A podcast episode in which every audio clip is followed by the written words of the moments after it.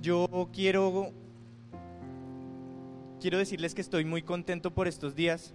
Eh, pese a muchas circunstancias que les voy a contar más adelante, estoy muy contento porque he escuchado muchos testimonios, muchas respuestas de parte de Dios.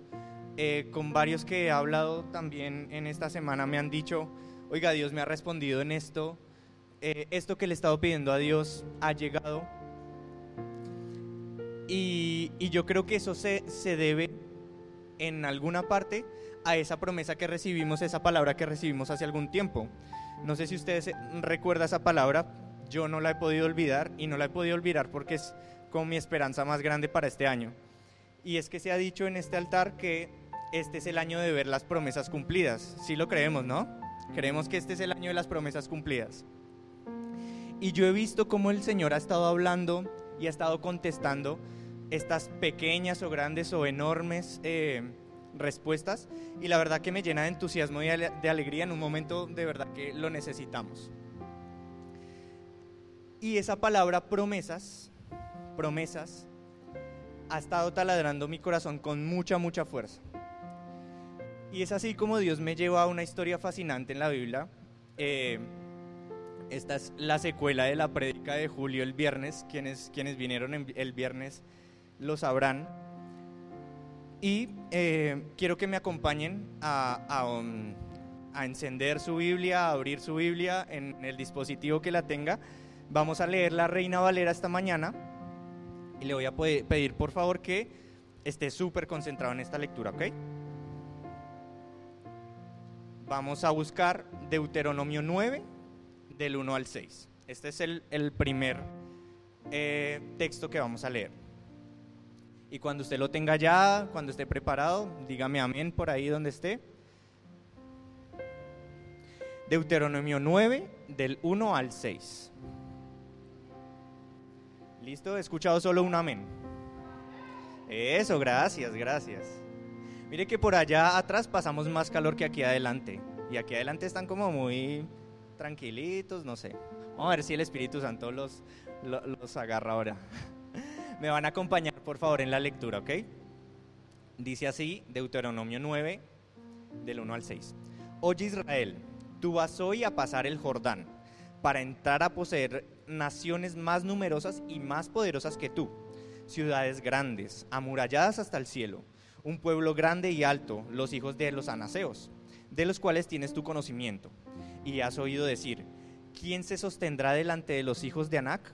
Entiende pues hoy que es Jehová tu Dios el que pasa delante de ti con fuego consumidor, que los destruirá y humillará delante de ti, y tú los echarás, los destruirás enseguida, como Jehová te lo ha dicho. No pienses en tu corazón cuando Jehová tu Dios lo haya echado delante de ti, diciendo, por mi justicia me ha traído Jehová a poseer esta tierra, pues por la impiedad de estas naciones Jehová las arrojará delante de ti. No por tu justicia, ni por tu rectitud de corazón entrarás a poseer la tierra de ellos, sino por la impiedad de estas naciones Jehová tu Dios las arrojará delante de ti y para confirmar la palabra de que Jehová juró a tus padres, Abraham, Isaac y Jacob. Por tanto, sabe que no es por tu justicia que Jehová tu Dios te da esta buena tierra para tomarla, porque pueblo de duro servir eres tú. Ha llegado el anhelado día, ¿no? Están ya a un tiro de piedra de ver el Jordán. Ha sido una promesa muy, muy luchada, ¿no? quienes, quienes lo han estudiado dicen que han tardado 40 años hasta llegar allí. 40 años. Y está, y está a punto de cumplirse esa promesa que, están, que, que lucharon tanto, padecieron tanto, está a punto de cumplirse. El pueblo está expectante, está maravillado, está asombrado, está ansioso, quiere ya cruzar, pero también yo creo que hay alguna parte del pueblo que está temeroso, que está reservado, que está un poco desafiado también. Tuvieron que pasar tanto, tuvieron que caminar tanto, eh, ocurrieron tantas cosas en este viaje, pero por fin están allí. Están allí, están viendo el Jordán, están las grandes murallas de los anaseos a, la vista que se divisan desde el otro extremo, pero ya, han llegado hasta allí. Esta es una primera parte, estos son los ojos de Moisés viendo la situación, y quiero que ahora me acompañe en Josué 3, del 1 al 5. Y eh, le pido por favor que no cierre la, pestaña de Deuteronomio porque vamos a, seguir leyendo Deuteronomio. Entonces, si puede abrir otra pestaña en su navegador o en su dispositivo, eh, Josué 3, del 1 al 5. Y vamos a ver la manera como otra persona, desde otra perspectiva y desde otra situación, ve esta misma circunstancia. Y leemos Josué 3, del 1 al 5. Dice, Josué se levantó de mañana, y él y todos los hijos de Israel partieron de Sittim y vinieron hasta el Jordán, y reposaron allí antes de pasarlo. Después de tres días los oficiales recorrieron el campamento y mandaron al pueblo diciendo, cuando veáis el arca del pacto de Jehová vuestro Dios, los levitas sacerdotas que la llevan, vosotros saldréis de vuestro lugar y marcharéis en pos de ella, a fin de que sepáis el camino por donde habéis de ir por cuanto vosotros no habéis pasado antes de ahora por este camino. Pero entre vosotros y ella habrá distancia como de dos mil codos, y no os acercaréis a ella. Y Josué dijo al pueblo, santificaos, porque Jehová, hará mañana maravillas entre vosotros. Le pido por favor que deje estos dos textos, Deuteronomio 9 y Josué 3. Como lo vemos, son dos versiones de la misma situación. Una versión, la, la, segunda, la de Josué, está dando la directriz de cómo voy a pasar, la manera de cómo voy a transitarlo, ¿no? ¿Qué va a ocurrir desde el momento en que digamos ya, salir a correr? No, tienen que ir con unas pautas. Y la primera historia que leímos, la de Deuteronomio, se refiere a lo que va a ocurrir después de pasarla, ¿sí? Entonces en, el mismo momento se dicen dos cosas diferentes. Encontramos que el pueblo tiene una situación que anhelaba profundamente, ¿no? Son 40 años de espera, pero también encontramos una situación de cansancio, una situación de agotamiento, una situación quizás de desánimo, y aparte de eso como que en Deuteronomio no te dice como listo, vas a recibir la promesa. No, Deuteronomio dice, vas a cruzar, pero cuando cruces lo que te vas a encontrar es más trabajo todavía. Y entonces es como, no es como, vale, listo, he llegado y ya me voy a relajar. No, porque ahora toca trabajar más. Delante de ellos, como nos dice Deuteronomio, van a encontrar pueblos más poderosos, más numerosos, con más capacidad militar, mejor alimentados, mejor resguardados. Y había, por supuesto, un desafío enorme, quizás el desafío más grande que hasta ahora se han tenido que, enfrentar después de recibir su promesa. Pero había una cosa clara, estaban a punto de recibir su promesa y ellos lo sabían.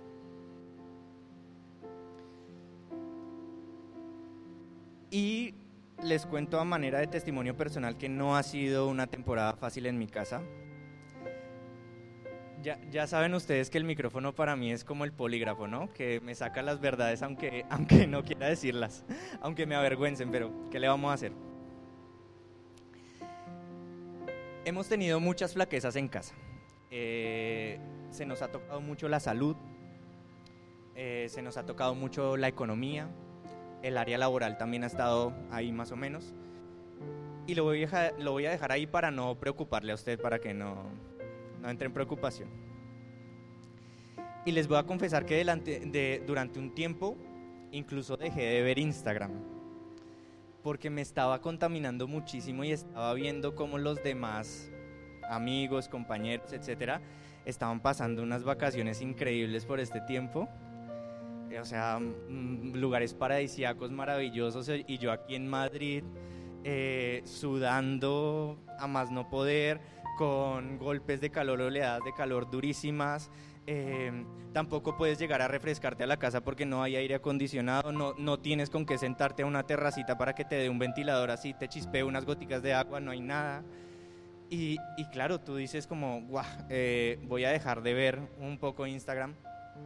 Claro, no, e, no era sano tampoco ver Instagram cuando cada semana tienes que ir al médico, tienes que hacer recorridos, tienes que volver a, visitar hospitales y dices, uff, ya, ya, ya no más. Y yo estoy seguro que aunque ustedes no me lo digan, algunos también se identificarán conmigo. Y yo sé que muchos de nosotros a veces perdemos la mirada en lo, en lo eterno y lo ponemos en lo momentáneo y es allí donde Instagram nos juega una mala pasada. Como por ejemplo cuando el pueblo de Israel está ahí aguantando calor y está pasando stories y ve arroba al cananeo por allá en Ibiza en una playa o ve al fereceo, arroba al fereceo en Marbella, por ejemplo. Uy, qué, qué dolor, ¿no? O ve, por ejemplo, arroba el amorreo, allá en La Coruña, por ejemplo, comiendo delicioso que se come allá. Claro, e, esas cosas afectan, esas cosas duelen. Y entonces el pueblo está así. El, el, pueblo ve del otro lado que del otro lado hay mejor comida, que del otro lado hay lugares, digamos, más agradables, que la gente se ve más robusta, más grande, ¿no? Que hay abundancia. Y entonces ya, ya ustedes estarán suponiendo hacia dónde se iba mi, la discusión interna de mi corazón. Y es que hacia... Yo, yo estaba recordando esas cosas que el Señor había prometido, esas cosas que, que, sí que sabía que iban a llegar, pero que eh, a mi modo de ver, estaban tardando, están, están tardando. Y que no han llegado y yo me planteaba en mi corazón, ¿qué podré hacer yo para acelerar la, la llegada de esta promesa? ¿Acaso estoy haciendo yo algo mal, Señor? Que seguramente sí, porque pues mi, mi apellido me precede, ¿no? Yo antes de todo meto la pata y después el resto. Siempre como también lo hizo el reino, el, pueblo de Israel, también procuró acelerar la llegada de la bendición y lo hizo de una manera eh, tal vez imprudente, tal vez inoportuna, la hizo también bajo angustia, la hizo incluso buscando alternativas de deidades y de otros dioses y de otros ídolos, ¿no? Cosa que enfadó muchísimo a Dios y que seguramente también en lugar de acelerar la llegada, la atrasó. Y es así como por estos días el Señor encontró una manera muy creativa de hablarme. Casi nunca Dios me habla cuando estoy trabajando porque mi, trabajo es bastante neurótico. Y llegó un momento, pocas cosas me disgustan tanto que las herramientas que yo uso para trabajar no funcionen bien. O sea, que no funcione bien el internet, guau, no saben cómo me pone. O que el ordenador se ponga lento, o que algo esté falto de batería, o lo que sea, no sé. Eso me pone a mí neurótico. Y estaba yo en mi trabajo esta semana, em, me encargan un nuevo proyecto y yo empiezo como todo contento con esa ilusión del nuevo proyecto, como, ah, me gusta esto que me están contando, seguro va a salir algo muy bien. Y empiezo yo a descargar materiales y mi ordenador aparece el nombre de la prédica, me apareció en el ordenador. Memoria insuficiente. Vaya mensajito infernal. Por Dios, no sé si ustedes están en esos grupos de WhatsApp que envían y envían videos, fotos, audios y que de repente el, el, móvil se calienta y echa a arder porque ya no tiene dónde más guardar cosas. Pues haga de cuenta eso. En mi trabajo, yo no tenía, yo tengo muchos lugares donde almacenar eh, información y yo tengo que generar mucha información muy pesada también. Y no tenía dónde ni siquiera guardar un archivo de Word. No tenía un solo espacio para guardar un arrocito parado. Entonces eh, me tocó hacer varios viajes a la oficina, me tocó ir a mirar la manera de cómo conseguir más espacio de almacenamiento, comprar lugares en la nube, en fin. Y em, no saben de verdad lo que, lo que yo estaba enfadado esta, esta semana. Y cuando me ocurren esas cosas, realmente yo empiezo a, digo, listo, tengo que eliminar cosas.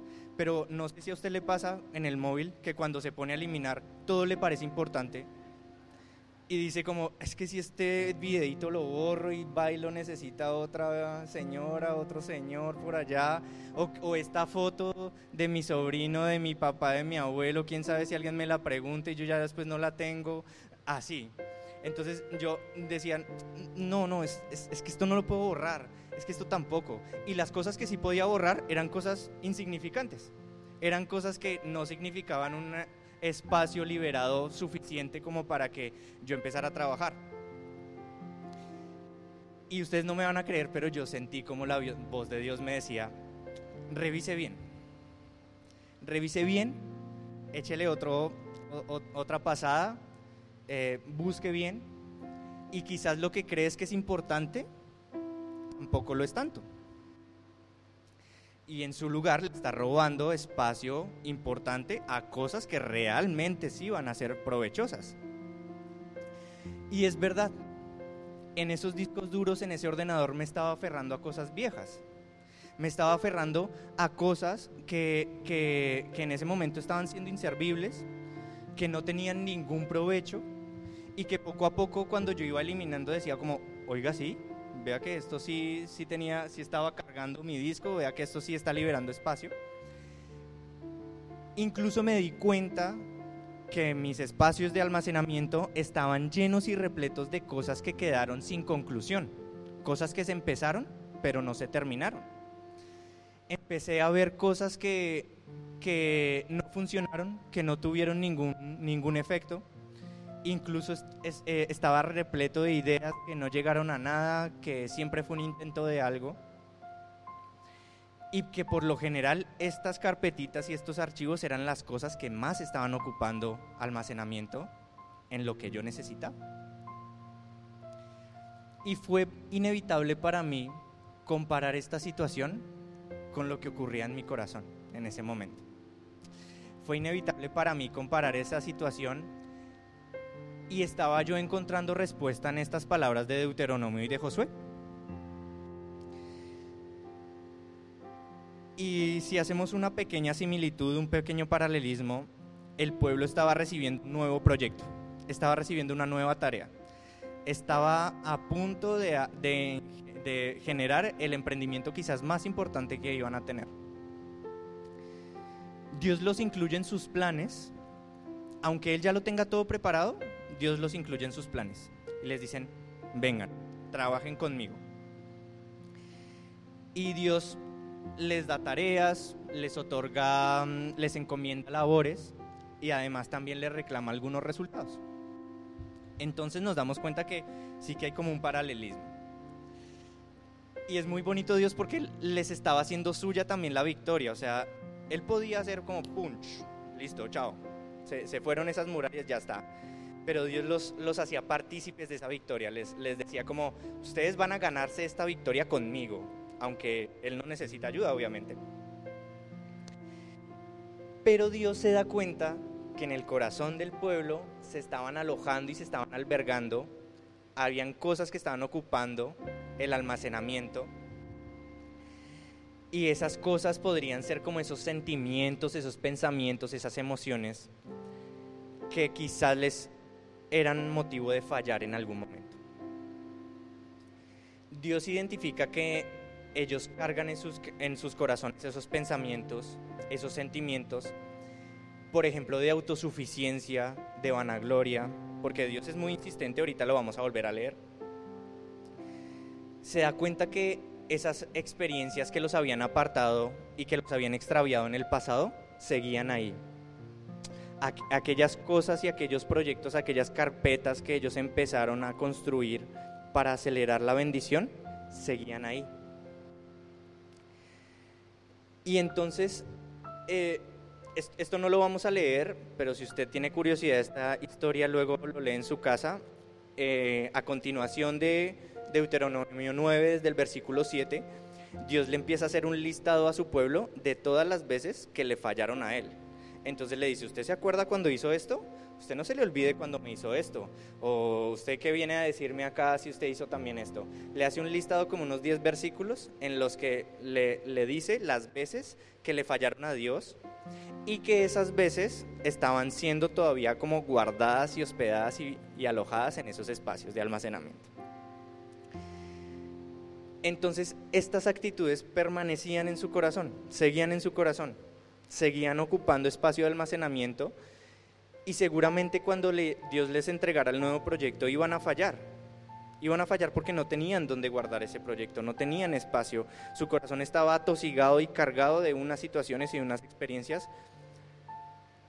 que realmente para esta nueva oportunidad podría llegar a ser trágico, porque la, promesa y el desafío que se encontraban era un desafío mayor. Y Dios me decía algo a mí en ese momento y creo que también fue lo que intentó decirle Dios a su pueblo en ese momento y es, una vez entras a la promesa, a la bendición, encuentras desafíos mayores y diferentes. Porque quizás hay como un pensamiento de decir como, yo espero que Dios me bendiga ya, ya, ya, ya, ya. Y cuando me bendice, ¿qué tal que no sepa yo qué hacer con la bendición? ¿Qué tal que la dejé guardada? ¿Qué tal que se me empolve, que se me quede ahí guardada? Y quiero que me, me ayude otra vez a leer Deuteronomio 9, el versículo 5 y el versículo 6. Y va a ver la insistencia de Dios para hablarle a su pueblo y repetirle esta, este mensaje. Dice, no es por tu justicia ni por la rectitud de tu corazón que entras a poseer la tierra de ellos, sino por la impiedad de estas naciones, Dios las arrojará delante de ti para confirmar la palabra que Jehová juró a tus padres Abraham, Isaac y Jacob. Empieza el versículo 6. Por lo tanto, debes saber que no es por tu justicia que Jehová Dios te dará esta buena tierra para tomarla, porque pueblo de duros serviceres. ¿Qué significa de dura cerviz? De cabeza dura, de testarudo, terco, eh, desobediente, en fin. Dura cerviz es como, entienda, así, mi abuelo me hacía así, ¿eh? mi abuelo David. Él él tenía las uñas muy largas y no nos hacía así, sino así. Imagínense el dolor. Y las uñas de los abuelitos que ya son uñas con bastante calcio ahí acumulado. Y es que cuando estamos a puertas de, recibir esa bendición, cuando estamos a puertas de recibir esa promesa, caemos en un vicio insano. Caemos en el vicio de creer que eso que estamos a punto de recibir es porque nosotros no nos lo ganamos algo hicimos para que Dios nos premie. ¿Sí? A veces creemos que eso que estamos a punto de recibir es porque nos lo merecemos, porque incluso nosotros con nuestras propias habilidades, con nuestros propios méritos, algo nos condujo hasta allá, hasta recibir la promesa. Y Dios se da cuenta como de, a, a estos hay que dejarles claro un par de cositas antes de entrar allí. Y Dios en estos dos versículos nos advierte y nos dice, no es por tu justicia, no es por tu rectitud. ¿No te quedó claro? Listo, te lo digo en el otro versículo. No es por tu justicia ni es por tu rectitud. Algo quería eliminar Dios en ese momento de ese espacio del almacenamiento. Algo había guardado en los corazones que no debería estar ahí para el momento de cruzar. Y empiezo yo a entender que nada es por mi sabiduría, que nada es por mis logros, que nada es por mi propio conocimiento, y que como menciona la palabra, tiene que quedar claro que no es por mi justicia, que no es por mi rectitud. Y lo que realmente está probando Dios es la capacidad de confiar, de creer, de obedecer. Eso es lo único que está reclamando Dios en ese momento. Esa es la tarea que les otorga. Les dice, obedezcan, crean, confíen, tengan fe. Es decir, todo lo que se sale de ahí, todo, lo demás sobra absolutamente. Lo que tiene que quedar en el espacio de almacenamiento es eso. Y Dios me empieza a hablar así metafóricamente y me dice, es que la primera generación que no logró pasar, quizás no liberó ese espacio de almacenamiento. Quizás se quedó lleno de, eh, de, de, cosas que no concluyeron, de intentos. Eh, quizás se quedó lleno de maneras de cómo acelerar la, llegada de la promesa. Y nos damos cuenta que, quizás cuando Dios tenía ya listo el momento de darles la promesa, se dieron cuenta, Dios se dio cuenta que no tenía un lugar donde guardar ese nuevo proyecto. Se quedó quizás con ganas de darte algo que tú no tenías donde guardar. Y quizás esa, esa primera generación esa primer camada que sale de Egipto, muere con un disco lleno y con una memoria insuficiente de derrota, quizás. Y si usted me lo permite, quiero, quiero formularle algunas preguntas, o quiero formularnos en plural, algunas preguntas. ¿Y qué, qué va a pasar cuando Dios se acerque a mi corazón? ¿Encontrará espacio suficiente para guardar sus sueños, sus anhelos para mí? ¿Será que cuando se acerque el momento de la promesa y quiera dejarnos algo, encontrará espacio para dejarlo? ¿Encontrará Dios ese espacio para dejar su promesa, para dejar el cumplimiento de esa promesa allí? Aparte, ¿qué estoy haciendo yo ahora que está a punto Dios de bendecirme? ¿En dónde está puesta mi confianza en este momento? ¿Acaso mi confianza está puesta en mi trabajo? ¿Acaso mi confianza está puesta en mi profesión, en mi familia, en mis padres o en mis hijos? Quizás mi confianza está puesta en mi negocio, en mi propia habilidad, en mis ideas.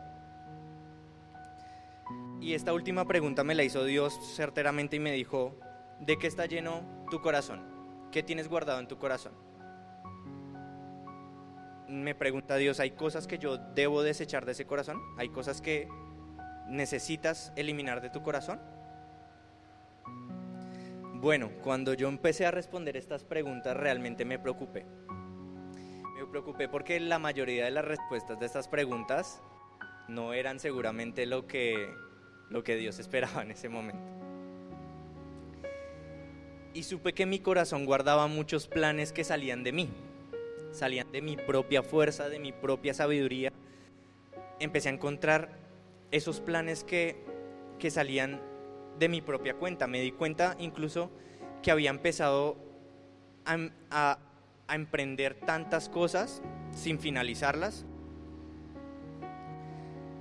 Empecé a darme cuenta también que estaba lleno mi corazón de intentos fallidos, estaba lleno mi corazón de, frustraciones eh, que quizás intentaba llenar con, con, el esfuerzo de mis propias manos y por eso me estaba sintiendo agotado, porque estaba haciendo tanto en mis propias fuerzas ningún tipo de beneficio que al final eso cansa. También incluso encontré esas incertidumbres y preocupaciones que ocupan incluso más espacio de almacenamiento en el corazón. Cuando tú tienes una preocupación o cuando está cuando algo te acecha de esa manera, eso incluso empieza a contaminar el resto de cosas que tienes guardada en tu corazón y se vuelve como lo único que piensas, en lo único que inviertes tiempo. y empiezan a, empiezan a aflorar esos sueños frustrados, empiezan a, a salir eso, eso mismo que incluso sentía el pueblo de Israel, eso mismo que en su propio corazón cuando hicieron la introspección, porque el pueblo, yo, yo quiero que no se olviden de esto, el pueblo, como dice Josué, estaba a punto de entrar a un lugar que no conocían, a un lugar totalmente intransitado por ellos.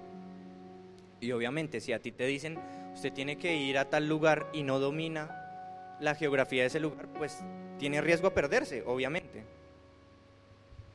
Entonces quiero otra vez que para que usted se despierte, busque Josué 3, 3 y 4. Y vamos a leer estos tres versículos que ya hemos leído antes. Y mandaron a mi pueblo, al pueblo diciendo, cuando veáis el arca del pacto de vuestro Dios y los levitas sacerdotes que la llevan, vosotros saldréis de vuestro lugar y marcharéis en pos de ella, a fin de que sepáis el camino por donde habéis de ir, por cuanto vosotros no habéis pasado antes de ahora por este camino. Imagínense lo que hace Dios y, les dice, estos versículos, este par de versículos me, me recordaron una revelación que Dios me dio hace algunos años en este versículo que yo creo que usted se lo sabe de memoria. Quizás no sabe la cita bíblica textual, pero usted se lo sabe de memoria, estoy seguro. Está en, está en Salmo 119, 105. Y este salmo dice, lámpara es a mis pies tu palabra y lumbrera mi camino. Wow, ese, versículo a mí me encanta. Y me encanta más cuando supe la interpretación de lo que quería decir David en ese momento. Se lo voy a explicar rapidísimo. ¿Saben ustedes que antiguamente los caminantes y viajeros, cuando les tomaba la noche, cuando les agarraba la noche en el camino, en el, trayecto, fijaban su rumbo en una estrella, en la estrella que más se destacaba, a la cual llamaban lumbrera. Esa era la lumbrera. ¿Se acuerdan la historia de los tres sabios magos, no? Que le decimos como los tres reyes magos. Ellos estaban dirigidos justamente por una estrella, por una lumbrera. Así, es igual, así hacían los, los viajeros experimentados, los caminantes experimentados, fijaban su viaje en una estrella y decían, listo, yo siempre voy a caminar en dirección a esa estrella. Pero emprendían su camino, pero a su alrededor seguía oscuro. Entonces ellos cargaban unas lámparas de aceite que cargaban pues a una altura determinada, pero esa lámpara de aceite no iluminaba el camino. Esa, esa lámpara solo tenía como un metro y medio de radio de, de luminancia. Es decir, lo justo y necesario para iluminarme el siguiente paso. Y cuando Dios me explicó eso, yo supe, esa es la manera que, Dios quería hacer con su pueblo. Le fija una promesa, una lumbrera, y le dice, hacia allá se tiene que dirigir. Pero seguro usted tendrá temor, seguro usted desconocerá el camino, es normal, nunca ha transitado por ahí.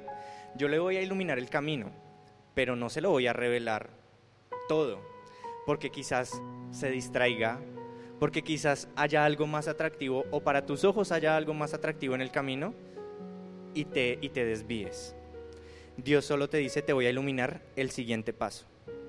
Es decir, que a medida que yo vaya avanzando, Dios me va iluminando otro poquito, otro poquito. Lo único, lo justo y necesario para iluminar el siguiente paso. Y es lo mismo que Dios estaba haciendo con nosotros. Marca una promesa, marca la lumbrera y nos da su palabra, su presencia, para iluminar el siguiente paso. Quiero que me acompañen al versículo 4 nuevamente para que veamos esa, esa comparación. Dice, a fin de que sepáis el camino por donde habéis de ir, por lo cual vosotros no habéis pasado antes de ahora por este camino.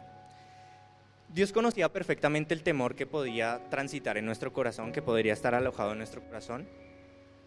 Dios conocía que esto podía ocasionar, que estos temores estaban ocasionados por el desconocimiento del lugar, de lo diferente del camino. Y por eso Él marcha primero. No te, no te lanza a los leones, no. Te dice, yo voy primero, yo marcho primero. Y en la marcha,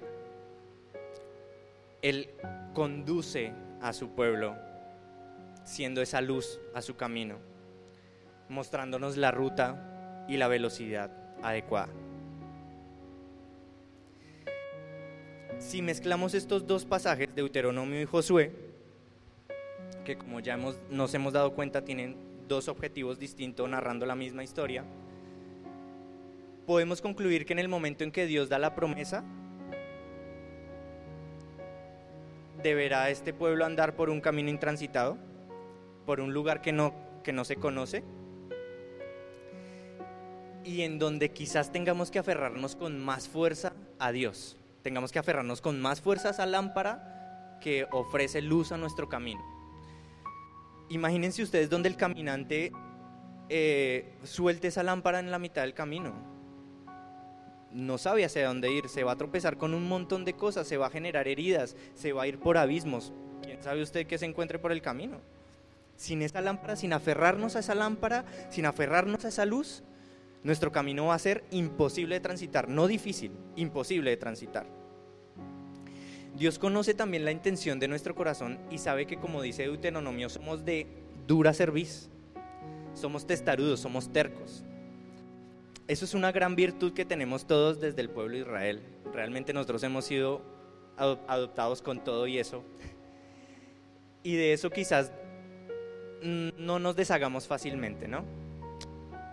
Seguro seguiremos siendo testarudos, seguro seguiremos siendo algo tercos, algo soberbios, algo desobedientes. Pero por eso justamente Él marcha delante de nosotros. Él marcha y dice Josué que tienen que dejar más o menos una distancia de 2.000 codos. 2.000 codos se traduce más o menos en un kilómetro ahí aproximadamente. Y deja esa distancia porque dice, oiga, no puede ir más rápido que yo, no puede hacer nada para acelerar la, llegada de la promesa, tiene que seguir mis pasos, tiene que seguir detrás de donde yo le estoy marcando la ruta. No puede saltarse el arca, no puede quedarse del arca, tiene que guardar esa distancia. Aparte, como hablábamos antes, no solo marca el camino, sino me marca la velocidad que debo, en la que debo andar. Si el arca se detiene, yo me detengo. Si el arca avanza, yo avanzo a su misma velocidad. Y yo quiero decirte, iglesia, que es el momento de, de que nosotros vayamos a la velocidad que Él nos indique. Es el momento también de guardar ese kilómetro de distancia. Muchos aquí nos estamos cansando, iglesia, nos estamos cansando por hacer las cosas en nuestra propia fuerza, en querer andar más rápido de lo que anda el arca, en querer que nuestra lámpara ilumine más allá de lo que de verdad debemos conocer. Yo sé y siento que para él asegurarse que nosotros lleguemos a esa, a, esa, a esa promesa, Él va a marchar primero. Pero te, te pido y me digo a mí que por favor no aceleremos ese proceso, porque vamos a retrasar la llegada antes de, de hacerla llegar más rápido. Yo quiero decirte también que Él es quien va a marcar el ritmo, Él es el que va a fijar nuestros ojos puestos en la luz, esa luz que va a revelar el siguiente paso,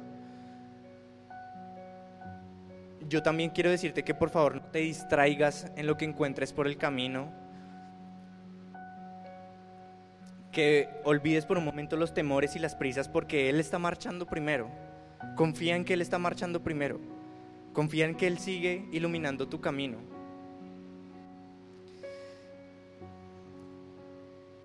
Y, quiero, repetirte lo mismo que repitió eh, Dios a su pueblo en Deuteronomio, que decía, no es por tu justicia, no es por tu propia rectitud. A mí me pesa decir eso porque soy un hombre que le cuesta mucho creer. Afortunadamente tengo a mi lado una mujer que es tremenda columna de fe. Pero me cuesta creer. Y me cuesta creer que yo no tengo que trabajar para conseguir algo. Me cuesta creer que cuando me bendicen me siento como mal, como no me lo gané con mis fuerzas. Y estoy siendo testarudo de dura servicio, estoy siendo terco delante de Dios. Al final Él cumplirá su promesa. Te aseguro que Dios no me deja en vergüenza en esto, que Dios cumplirá su promesa. En su tiempo, a su velocidad y en su ritmo. ¿Qué es lo que no, no, es gracias a nosotros, no es gracias a lo que nosotros hagamos, pero qué podemos hacer? ¿Qué sí podemos hacer? Nosotros lo que sí podemos es confiar en su fidelidad, ¿sí? Obedecer, creer, tener fe. Y también de vez en cuando debemos hacer como una pequeña introspección para que cuando Dios llegue con la sorpresa de la, de la promesa cumplida, encuentre espacio suficiente para dejarla ahí debemos hacer esa, esa revisión porque con seguridad nos vamos a encontrar sorpresas, así como las encontré yo. Con seguridad vamos a encontrar esas experiencias, esos pensamientos, esos deseos, esos sueños que nacen muy míos, que siguen ahí, que siguen ahí robando un espacio que más adelante va a ser importante. Periódicamente debemos someter nuestro corazón a los deseos de Dios a las velocidades de Dios, a los sueños de Dios, a las promesas de Dios. No olvides esa promesa de Dios porque va a ser la lumbrera en tu camino. De vez en cuando también debemos tener una desintoxicación, porque si nos cansamos, nos agotamos. Desocupar ese espacio valioso para que Dios deposite el cumplimiento de su promesa. Y eso, iglesia, eso necesita de fe de creer y de confiar. Como les decía antes, es quizás lo único que podemos hacer. Quizás debemos soltar eso que tenemos guardado. Yo sé que nosotros tenemos cosas en nuestro interior que quizás nos da miedo soltar. O díganme los que son papás, ¿cómo, cómo nos cuesta soltar un hijo? ¿Cómo nos cuesta decirle a Dios, es más tuyo que mío? ¿O cómo nos cuesta soltar nuestra, nuestro trabajo, el fruto de nuestras manos? ¿Cómo nos cuesta decir, de ti depende mi sustento, de, de ti depende que mi nevera esté llena, que mi alacena siempre tenga contenido? ¿Cómo nos cuesta? ¿Cómo nos cuesta a veces cuando nos duele algo en nuestro corazón decir, eh, yo, yo ya no puedo hacer más para mejorarme, estoy en manos de Dios? Nos cuesta. Y eso está guardando un espacio en nuestro corazón que está ocupando el espacio que debería ocupar la llegada de su promesa. Y con el respeto de todas las presentes, quiero invitar a la mujer más hermosa en este recinto a que me acompañe aquí.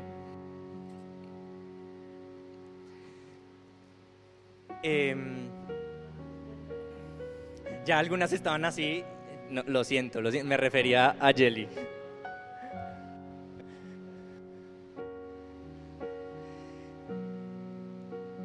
Y quiero invitarla a ustedes tranquilos que tenemos autorización pastoral para hacer todo esto. Quiero que em,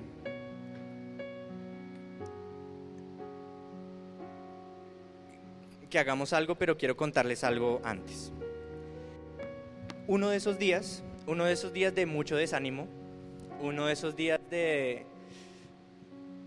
Concretamente no uno de esos días, el día en que nosotros salimos del hospital de una intervención que le tuvieron que hacer de, urgencia a mi esposa. Estuvimos tres días en el hospital, los tres, eh, David, Jelly y yo. Y tú del hospital sales reventado, ¿no? los hospitales cansan y cargan. No sé, obviamente yo sé que es el ambiente espiritual de un hospital, pero somos muy susceptibles a esa carga espiritual de esos hospitales. Salimos reventados, llegamos a la casa arrastrándonos, aunque realmente estuvimos, estuvimos muy cómodos. Y eh, los tres añorábamos estar en casa, llegamos, nos cambiamos, como que nos despojamos de todo eso, ni siquiera sacamos las cosas que teníamos en las maletas, le arrancamos a la ropa a David porque estaba muerto de calor, lo tendimos ahí en un tapete y de repente la princesa pone un playlist ahí de adoración que hemos creado juntos y, y empieza a orar, pero era una, una oración sencilla una oración tranquila, una oración como light. Les digo light porque cuando Jelly arranca a orar, eh, la gente, bueno, no, no, no, las voy, no te voy a hacer mala publicidad. Pero, pero la, la oración empezó a cambiar de tono. Empezó a intensificarse un poco de repente Dios eh, eh, puso en el corazón de Jelly dar gracias por lo que habíamos atravesado. Y yo la miraba y le decía, wow, qué, qué, impresionante dar gracias después de una intervención como la que tuvo, la incomodidad, el dolor. Y ella empezó a dar gracias y la oración empezó a cambiar más y empezamos a sentir como Dios estaba hablando a nuestro corazón. Estaba hablando a nuestro corazón y nos decía claramente,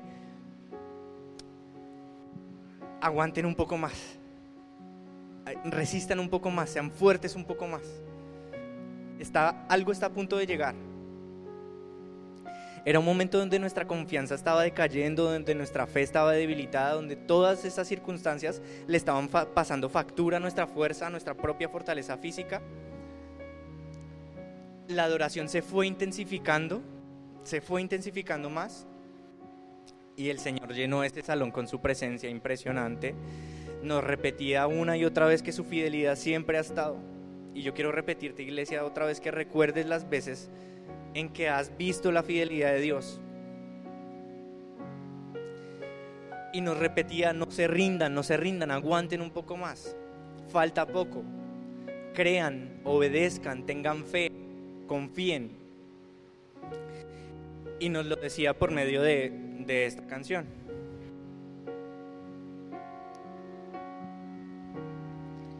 Amada iglesia, si pueden cerrar sus ojos y mm, sumergirse y pensar en todo lo que están agradecidos a Dios por su fidelidad, porque Él es bueno, amada iglesia. Y piensen y, y puedan adorar junto conmigo con esta letra preciosa.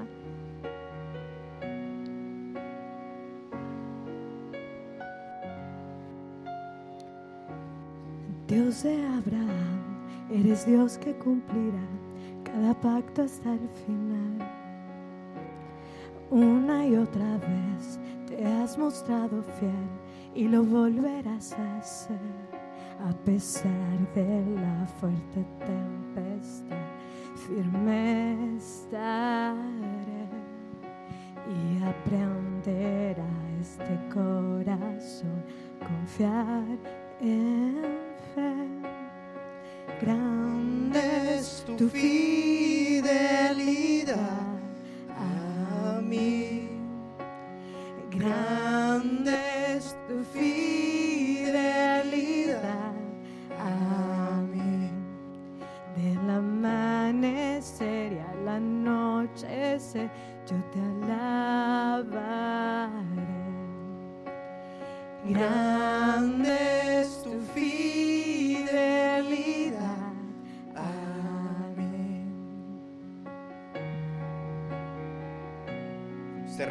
Todas las veces que ha palpado esta fidelidad. Tenga eso en su memoria mientras escucha esta canción.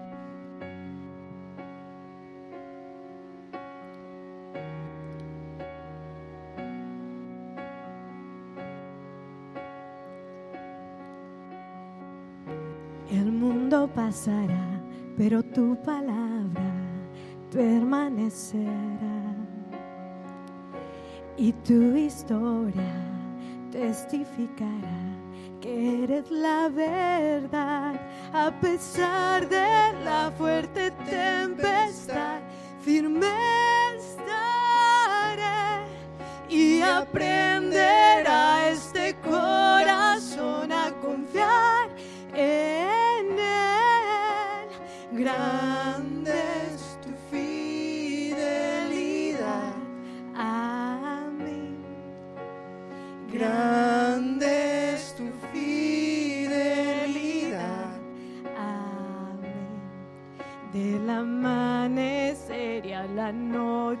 yo te alabaré.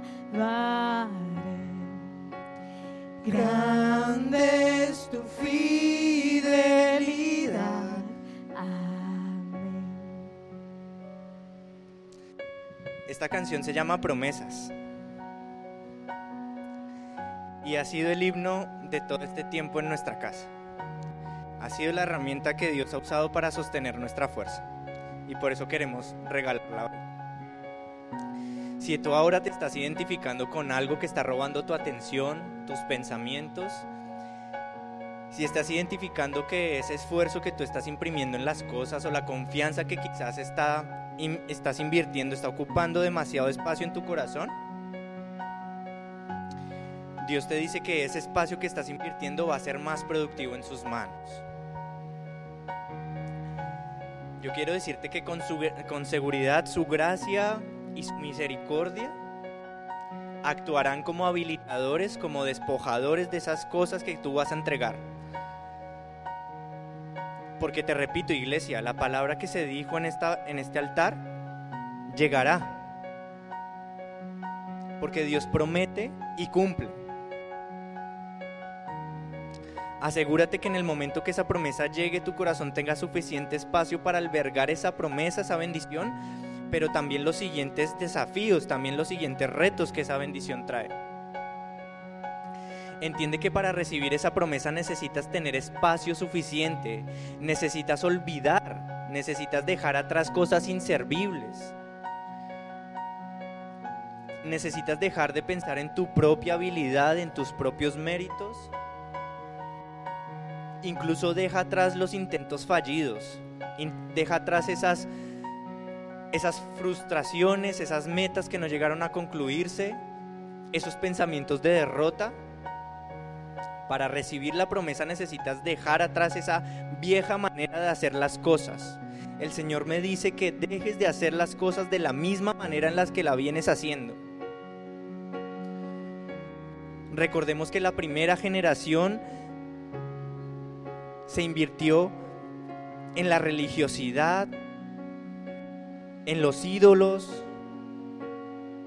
Y quizás esas son las cosas que Dios quiere dejar libres en esta mañana. Deja de hacer las cosas incluso de las maneras como aprendiste en otro tiempo, de tus padres, de tus abuelos, de otras congregaciones. Las nuevas experiencias traen también nuevos mandatos y necesitan tener espacio suficiente en tu corazón. Entiende iglesia que para recibir esa promesa solo necesitas esto, solo necesitas creer, confiar, obedecer y permanecer.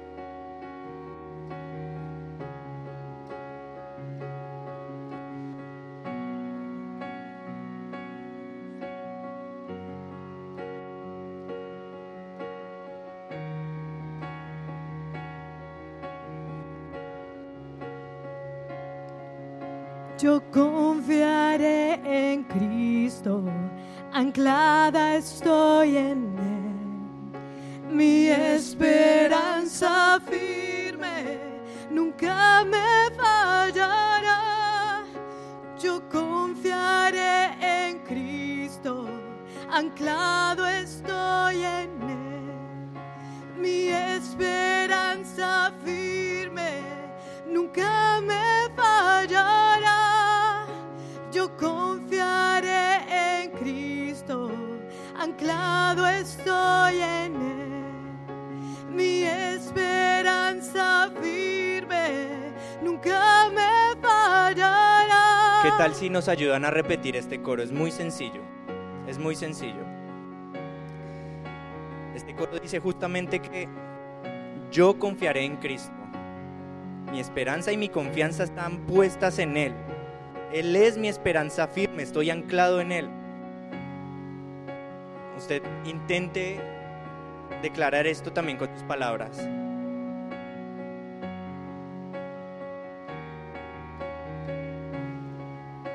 Yo confiaré en Cristo, anclado estoy en Él, mi esperanza firme nunca me fallará.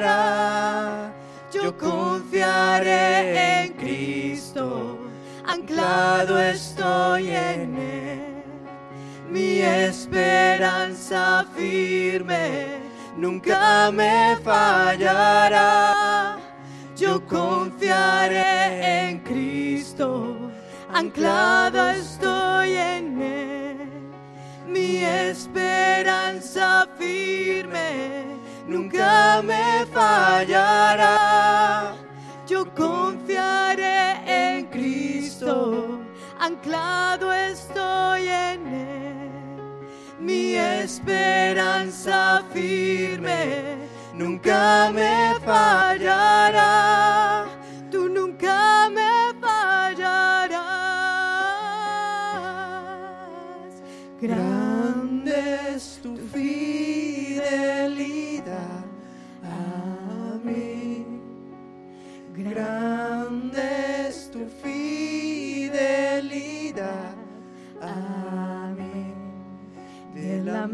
Amanecer y al anochecer yo te alabaré.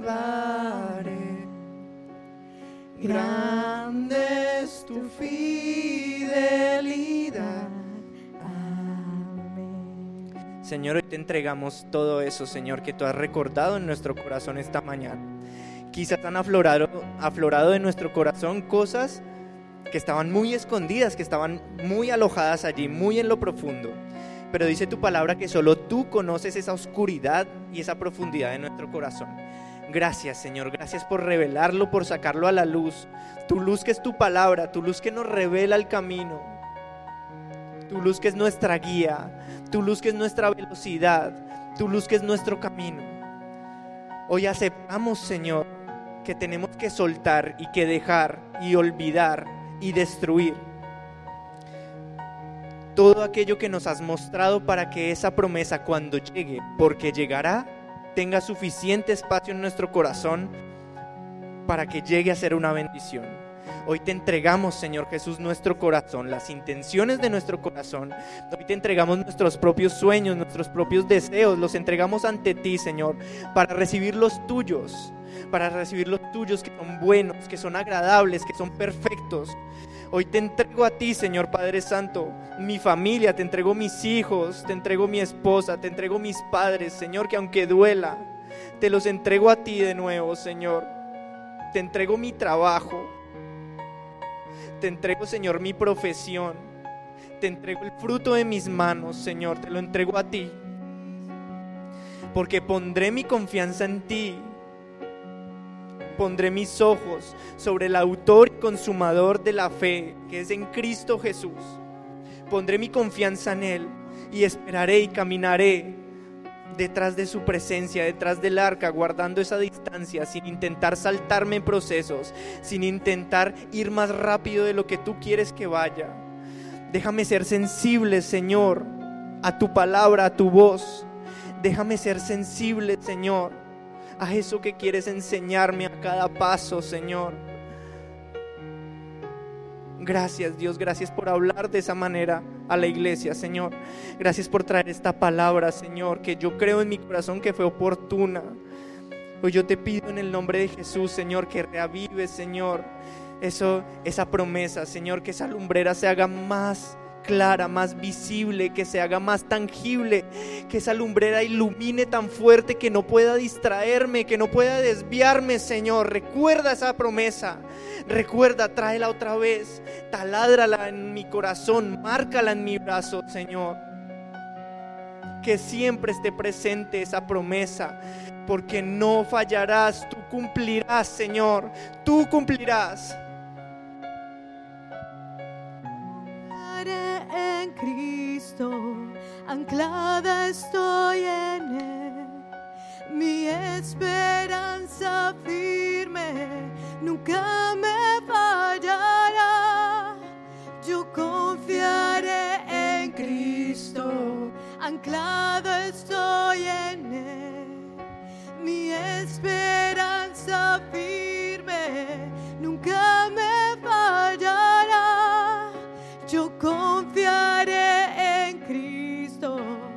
anclado estoy en Él. Mi esperanza firme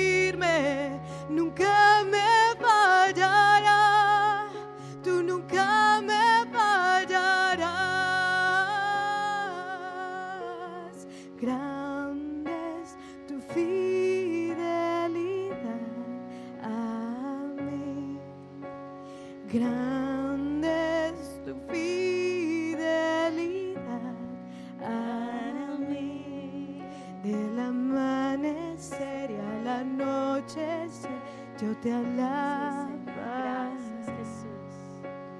Grande es tu fidelidad a mí. Gracias, Señor, porque tú siempre has sido, eres y serás un Dios fiel. Gracias.